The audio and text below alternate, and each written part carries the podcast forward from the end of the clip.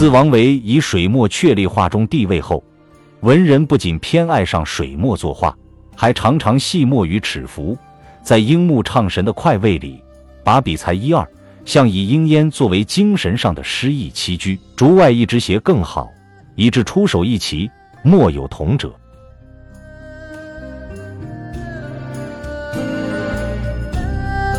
最早的细墨见之唐朝王墨的泼墨，他不拘画格，或挥或扫，疏忽间山石云水已然形成，逼笑造化。因其好最后以头迹取墨，抵于卷上。其细墨不仅仅得应心随意之快，了得的是花重炫技。此戏虽有浅薄之嫌，被人斥为非画之本法，但意味十足。细墨开了头，跟进者便伟大不掉了。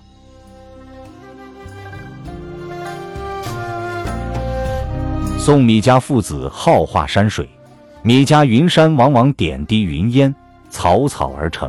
画幅里留下的大幅空白，或云或水，或飘渺而远，远而又飘渺的意境，给人玩味无穷。而挥洒工具不专用笔，或以纸巾浙子，或以连房，每幅画手还标以墨细题款。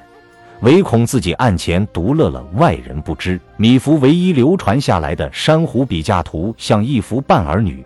从书法角度看，上意之作真是无异于家，乃家儿的神品。从画的角度看，就那么纵横几笔，立马成就了一幅合于天成、艳于人意的清作。作为书帖，被后人赞为天下第一帖时。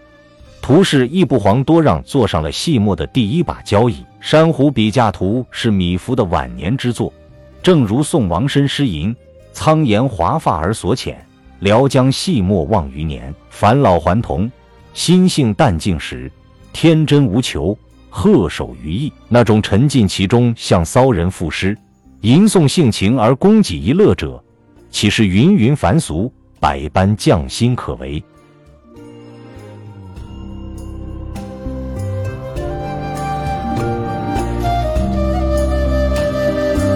细墨到了南宋，已不仅以山水物实做笔下的头子，人物也投到笔端，收到出其不意的效果。木樨画老子图亦是三两笔草草而成，粗头乱浮，虚毛杂生，乍一看一副疏野不羁的样子。某些见者莫不害主，但心性的游戏一旦落到图式上，笔墨已不重要，比不周而一周求的是尝试突破。木樨一反常态，漫无礼则。这恰是细墨的魅力所在。老子说：“大音希声，大道无形；又说有无相生，难易相成。”看来其大笔一挥，吐其骨落，是有《道德经》做依据的。身为高僧的木樨深谙诵经三千部，曹溪一句王的禅理。老子图简约粗率，寄欲摇身，看似野意，实则倒是阶藏。读明白了，不免会心一笑，得其环中。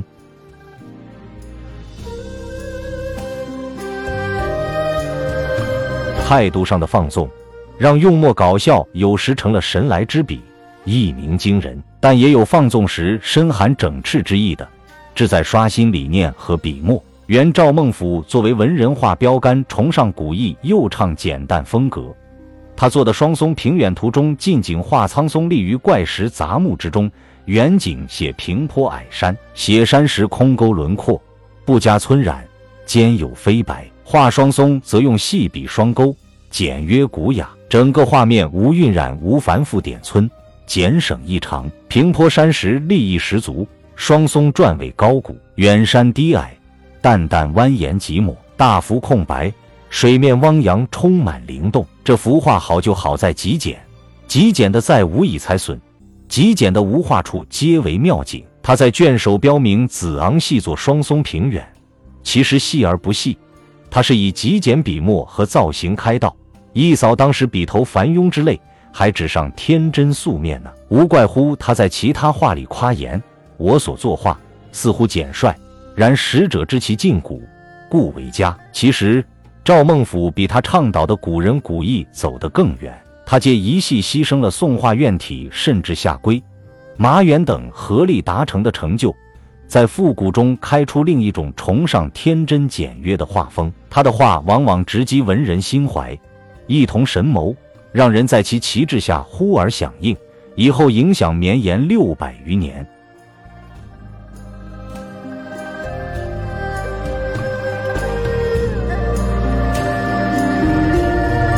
文人画是自我精神的对接，它靠的是超越具象，用想象力去构思创造，而戏墨往往在自娱中成为奇作，偶然几笔即成大观。原倪瓒对自己的画有一说：“铺之所谓画者，不过一笔草草，不求形似，聊以自娱耳。”倪瓒的图式余而有细，在于惜墨如金，识别度甚高，简单悠远画面近似一面空镜。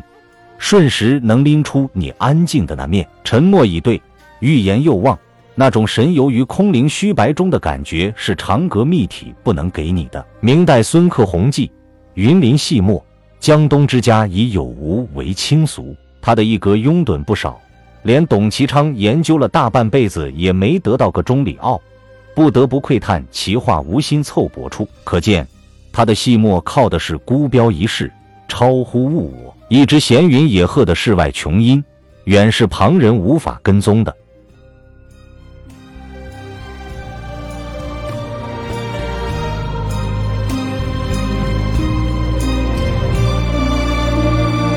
魏齐，画里细末分享完了。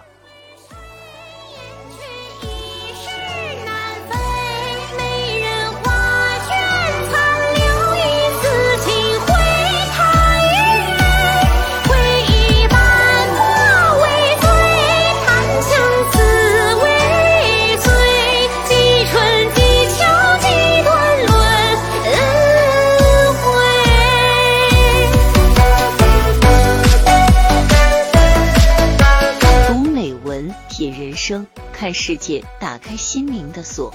小伙伴们，下期再见。